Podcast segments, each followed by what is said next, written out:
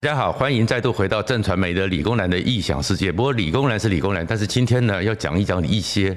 神话习俗、关刀的故事。从这关刀的故事来讲台讲台湾的一些政治和社会上重要的刀。那为什么会讲到关刀呢？首先，我们当然会从一个现在在国民党党主席里面选举里面的四个候选人里面。机会最渺茫，可是关注度最高的张亚中老师和他的关刀说起。如果你喜欢这个频道的话呢，请记得按赞、分享和订阅，谢谢大家。为什么会提到张亚中老师呢？坦白说，张亚中老师，我叫他老师是因为，其实我是非常非常的尊敬他。虽然我后来去台大政治研究所读书的时候，并没有上到他的课，但是我跟他认识蛮久的。他在台湾，特别是国民党这群人里面，说实话，他是蛮特例独行的，他特立独行是说，他是真的就是在那一个个党国的时代里面。非常坚定的相信三民主义应该统一中国，三民主义可以统一中国，这个绝对绝对的中华民国要统一整个大陆和台湾的一个绝对的统派。当然，这种统派里面其实有很多时候小的一些绿色的侧翼是污蔑他的啦。他基本上并不是会一个舔共的人，而且事实上他为了他的信念，这是我信念佩服他的地方。就说不管怎么样，我们一个民主国家。有这么一个人，相信他的信念，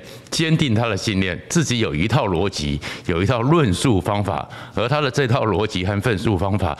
不管你赞不赞成，他是自己以身作则，彻底的去实践，包含是他也不像有一些人到大陆那边去，可能赚了很多人民币。张老师呢，他在自己的房子也去借款了，他自己的个人信用也去现贷了，到现在为止到底背了几百万、几千万的债务，我也不知道。反正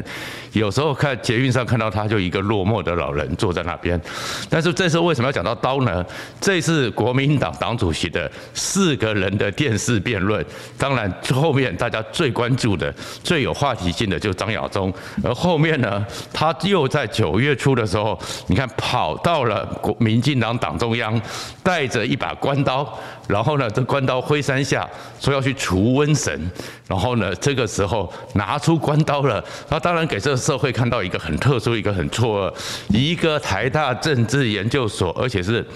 非常早期的前辈老师，这样一个知识分子，怎么会信任关刀呢？怎么会想到关刀是可以来斩妖除魔的呢？可事实上，这个东西、这个想法、这个信念，还不是只有张亚中张老师一个人。坦白说，其实在很早的时候，十五年前红三军的时候，黄光国老师。张亚中老师有很多的老师，当时他们为了要倒扁，要在整整个从赵建民的那个 日本料理到那个吴淑珍的发票案，一路下来，在那个二零零六年的红三军的时候，他们组织了民盟，他们那时候就相信或者希望能够透过民间信仰习俗，用关刀。完成当时让陈水扁下台这样的一个意愿。讲到当时的红三军呢，其实当时的红三军这个人，大家现在也比较少看到了。这个是范可新，而在范可新当时的时候，我们看到了他其实那时候发动了红三军，九月九秋决。号召响应，希望能够去倒扁的人呢，你都穿上红色的衣服，然后呢，占领着整个从凯达格兰大道一直到信义路，整个地方会形成他希望这个叫做纳斯卡线，而这个纳斯卡线呢，这个纳斯卡线呢，我们看到就是这个样子，这个样子呢，这边呢是总统府。然后这里是仁爱路和信义路，然后这边是从罗斯福路一路经过我们的现在的国家图书馆、中正庙，到达景福门，有这样一个图案，说从空中拍起来全部红彤彤的，号召三十万人形成一个纳斯卡线，希望这个纳斯卡线能够形成一个气氛、一个图腾、一个象征，然后象征着陈水扁的命运已经到了极点，当时的民进党的命运走到极点，然后可以完成。二零零六年红三军倒扁的大任，可是在这个时候，纳斯卡线里面有个很特殊的，它这个象征是什么？这个例子站起来是往着总统府这边是头，中间是身体，两只脚，然后呢，这个脚呢，仁爱路、信义路一直到达杭州南路，然后这边的这过来，从这边中正庙这边带着一把刀，所以你看，这他其实那时候是期待这边有一把刀，而这把刀一挥过去，可以斩断陈水扁的命运，斩妖除魔去瘟神。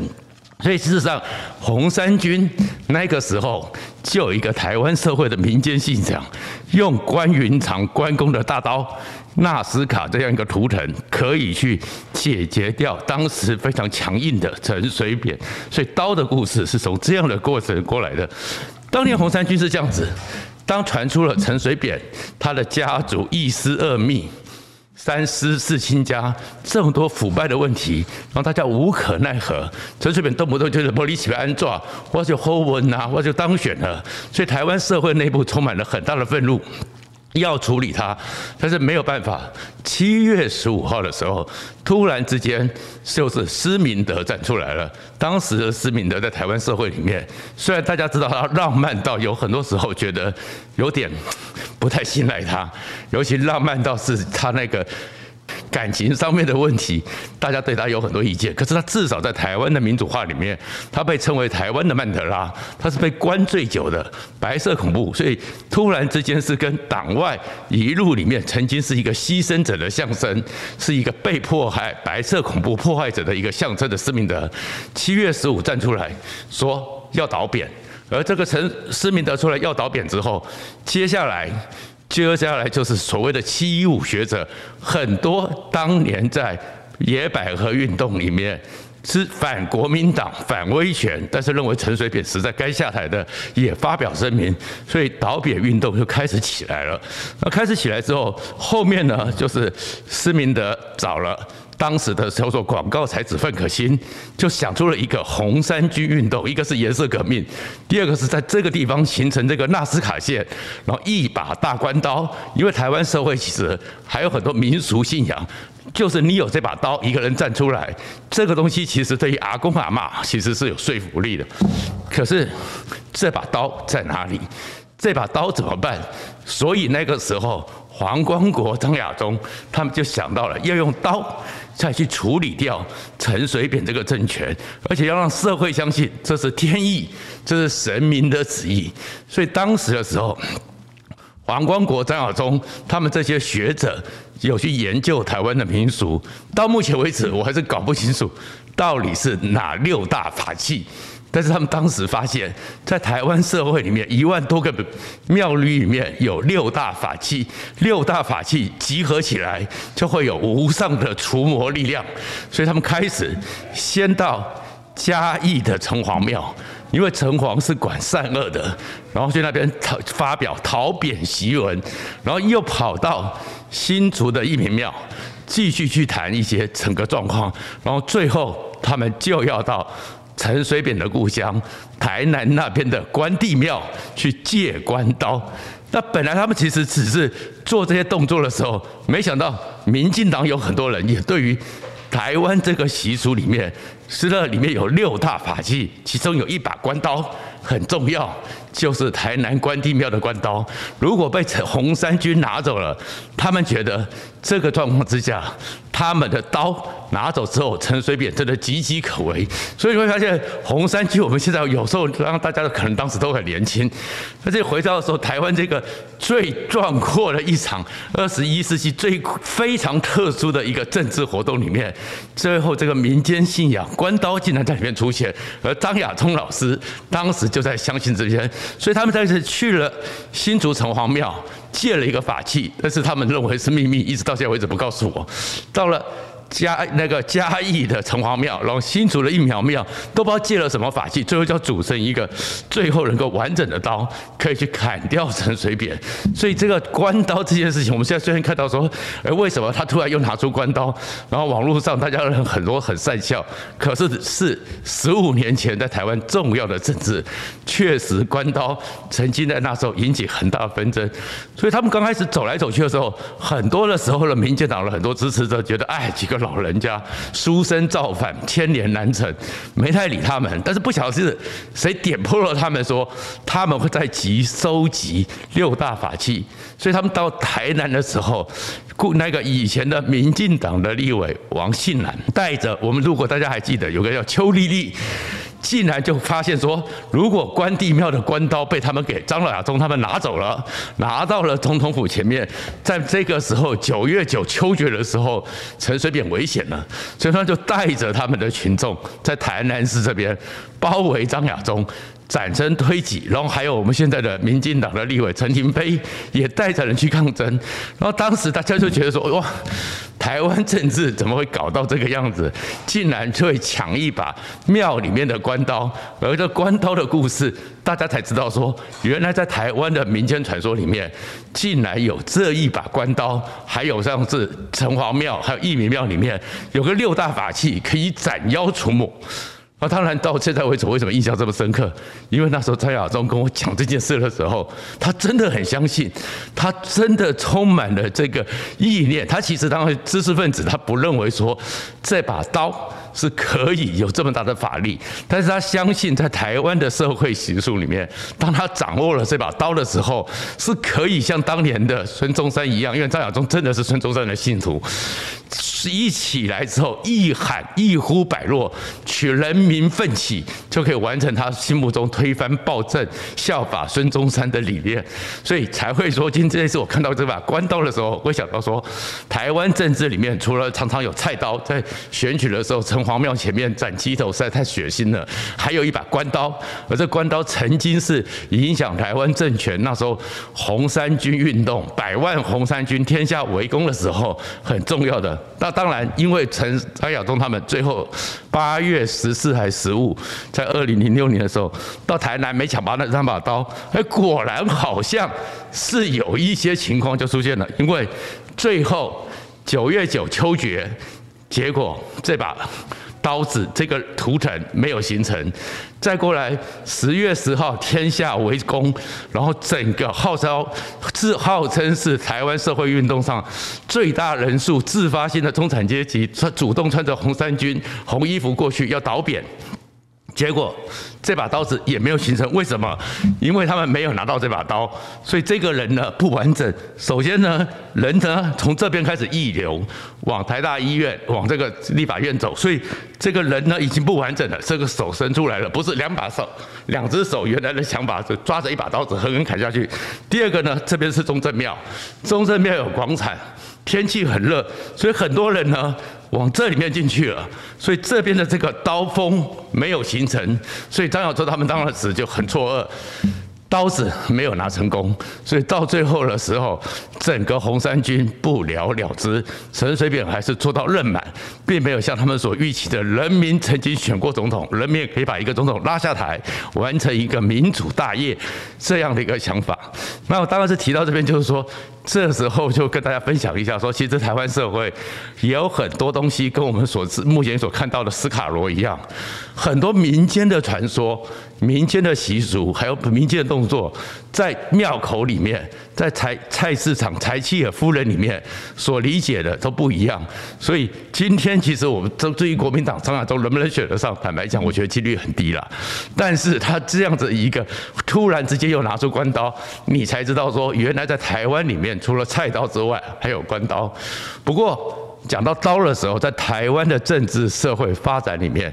有一个东西是蛮重要的。那个东西，其实，在我们那一辈人，其实是非常的刻骨铭心，甚至有点哀伤。也许到现在大家比较熟悉一点，不知道说那个过程是这样走过来的。那个东西叫做真正一个非常悲壮的行动，叫做翻刀出鞘，还我土地。我们到现在为止，大家要慢慢理解。其实四百年前，随着郑成功来到台湾，我们的祖先开始一波又一波。从中国大陆那边一渡海而来，渡海而来之后，先是慢慢的把与平埔族给同化掉了，慢慢把原来住在原住民慢慢的赶到山上去，慢慢的原住民在山上落落脚之后，继续的去侵夺他们，所以呢，尤其是到日本的时候，对于我们这些原住民更是伤害，而最后呢，反抗。对于这样一个祖先被不尊重、祖灵被骚扰、反抗的，其实里面比较被忽略掉的叫做布农族。如果说现在开始，我们已经不再叫像以前一样叫做高山族，然后我们开始承认，慢慢去理解他们的历史，理解他们在台湾的传承，尊重他们的习俗，开始称他们叫原住民，开始把他们的族语和他们的祖祖祖先的文化给重视，就是那一场翻刀出鞘的运动，而布农族一直是很重要的一环。其实布农族在台湾的这么多原住民里面。他们其实是最可怜或者是最悲壮的一族。为什么这样讲呢？因为布隆族哦，其实你可以看到，比如说斯卡罗里面有大头目，现在排湾族里面有头目，泰雅族、阿美族都有头目，只有布隆族最特殊。布隆族完完全全没有头目，部落里面是非常离散的。他们最后是因为。欧美的长老教会进来，所以他们有长老。但是为什么会这样子？其实，在日据的时代，当时我们原住民也一样，对于外来的力量做了很多抵抗。而布农族最惨，也最激烈，但是他们也后来被日本人处理得最凶狠。为什么这样讲呢？其实抵挡日本理蕃运动。除了赛德克巴莱的雾社运动，或是在复兴乡那边的枕头山之役，或是太鲁阁的白杨步道，那个是台湾陆地上最大的一场地面战争，总共有一万五千人在那边进行殊死战之外，抵抗最久。抵抗日本人最久，反抗日本人的，其当时的里藩政策是布农族，而日本人也对布农族吓坏了，因为到现在为止，我们知道说，我们很多举重冠军都是出自布隆族，因为他们下盘稳重，在山林里面非常的坚毅，包含我们现在如果要去玉山那样的一个山青。帮忙你去协助你上到玉山顶的，还是布隆族，他们至少有一抵抗了十八年。那日本人呢，对于布隆族很害怕，布隆族受到了一个在当时理蕃政策最残忍的对待。怎么讲呢？绝对不能让布隆族再继续住在一起，所以他开始把我们给拆迁。日本人拆迁了我们布隆族怎么拆呢？比如说我一家三口三兄弟。你这三兄弟如果住在一起，你们的家族就太团结了，太团结了，我就很难对付你。所以呢，可能大哥就住在玉山这边，二哥就把你迁到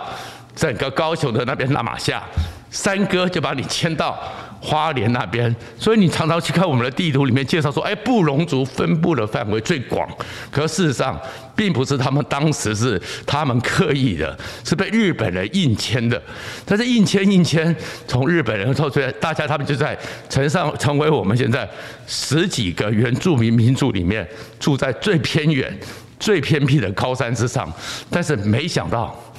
做国民政府来了以后，他们的好日子还是继续受到欺骗。我认识呢，有个跟我同年的一个布隆族朋友，他的那个布隆族语叫阿里满。为什么叫阿里满？因为那是他们祖传的，是个勇士。可是这个勇士他过得多么悲惨。布隆族里面或原住民，跟我们现在看到斯卡罗一样，他们都认为所有的土地、所有的森林都是大自然赐予的。上天赐予的，我要用多少我就用多少，我没有用的你要用，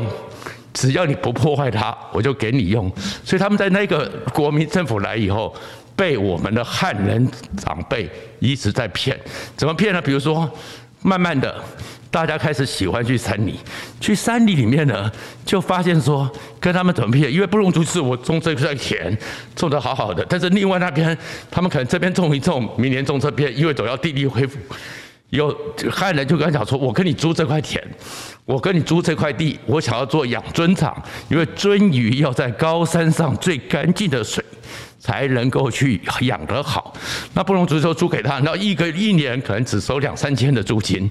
但是租了以后呢，他们也没有像台湾我们平地人这么有文化概念，所以当时的时候，很多时候像我认识那个阿里曼哥哥，因为在山路上跌到了山谷，重伤要动手术，家里没钱，就有汉人的那个地主租的那个跟他租做养尊场的人拿个东西五万块。你呢赶快拿去用，给他爸爸，你赶快去救人。他们就想了，没想到就去。但是后面说，那怎么办？其实五万块对布隆族来讲很多，在二十几年前都，其实现在他们要拿出五万块的人。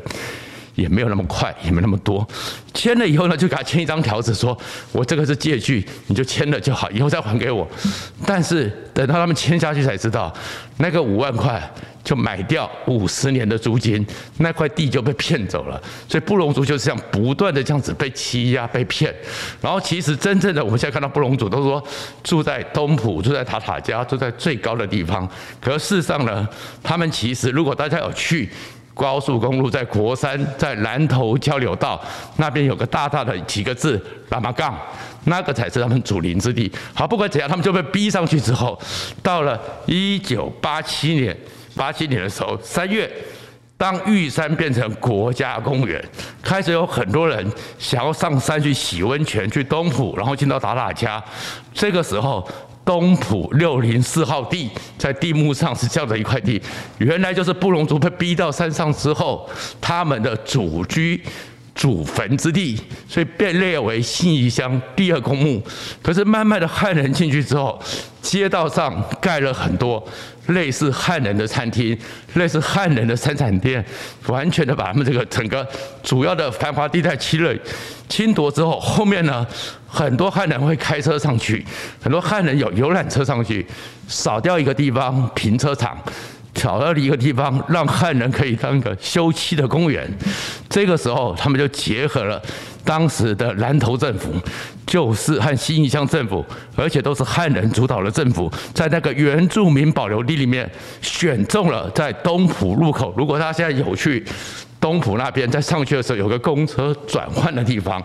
就是原来他们祖坟之地。然后利用三月初的时候，一个礼拜天，所有的族民都在木堂里面的时候，三辆挖土机直接进去开始开挖。开挖之后，事先没有跟他们做沟通，事先没有跟他们讲话讲好，然后挖了以后呢，都是他们祖宗的骸骨、祖灵的骸骨，拿出来之后，这边挖出来一坛，就放在一个塑胶袋，这边挖出来就放一个塑胶袋，然后他们自己就选好了说，另外三个偏僻的地方，我帮你去迁移。那布农族傻眼了，你事先没告诉我，打扰祖灵。对任何的民族来讲都是非常难接受的，所以他们就开始抗争，抗争反应，政府就说我们已经征收了，他就是这样子，没有你们不要讲话，我们根据重新划地，它就不是墓地，它就是将来的公园休憩地。最后，在三月二十三号，这个整个原住民竟然就在这样一个直接不尊重原住民文化历史传承、侵扰祖灵的地方，引起了全台湾原住民的愤怒。花莲的玉山神学院、台南的神学院，这些长老教会。带着这些原住民，三月二十三号，在整个南投发起了第一次台湾史上第一次，跟着中华民国政府出了抗议，还我土地。翻刀出鞘，也就是这样一件事情，整个台湾社会才知道说，原来我们土地上真正原来的主人受到这么多的欺女欺负，大家才开始去重新的去思考说，这块土地他们原来是怎么生存的，他们原来是在这个地方是怎么被我们的祖先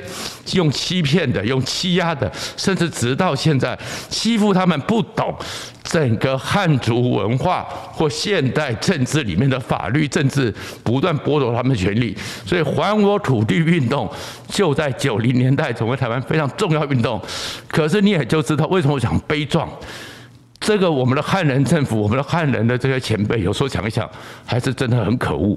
九一年，当时在中山楼、阳明山中山楼，当时还有国民大会，当时台湾还没有总统民选。在这样一个最高的权力机构、宪法机构的时候，九一年，那他们这个还我土地这些原住民，就会想到说，他们要上山，直接向这些宪法制定、法律制定的国民大会提出申请，他们的土地原住民保留区不能再被随便的侵扰，原住民的名字给他们证明，不要再叫他们番仔，不要叫他们生番，不要叫他们高山族，该是布农族就叫布农族。该该是西拉雅就是西拉雅，给该是台湾就台湾，给他们尊重他们文化，尊重他们的母语，尊重他们原来的所有状况。结果在那一个时代里面，台湾其实对于政府对于这种弱势的抗争是非常恶劣的，竟然是在阳明山下调了大批的宝警，而那个宝警呢，当时是说，因为其原住民全台湾到目前为止，本来只有四十几万，现在因为有母语的加分，所以就有些人用母族的认同变五十几万，调来了全台湾宝警里面的原住民血统。站在这一边，然后这边也是原住民，他们这些堂兄弟、表兄弟、亲兄弟，跟着封锁线，政府让他们开打一起来。可是就是这开打，社会上大家才觉得太过分了。你怎么可以为了这个抗争，让他们自己兄弟公开相残，引起台湾最大的反弹？所以我们今天慢慢的，那就一直到九四年，大家才开始。翻刀出鞘，还我土地运动，很多人就觉得这是个正义，我们要支持他。所以，因为这把翻刀就是布农族的故事，这把翻刀让我们现在重新去尊重、学习。我们住在这边的原始的、真正的本来的主人，他们的文化、他们的历史、他们的土地。所以，其实，在台湾刀这件事情，社会和政治上常常都有很多你想不到的意义。谢谢大家。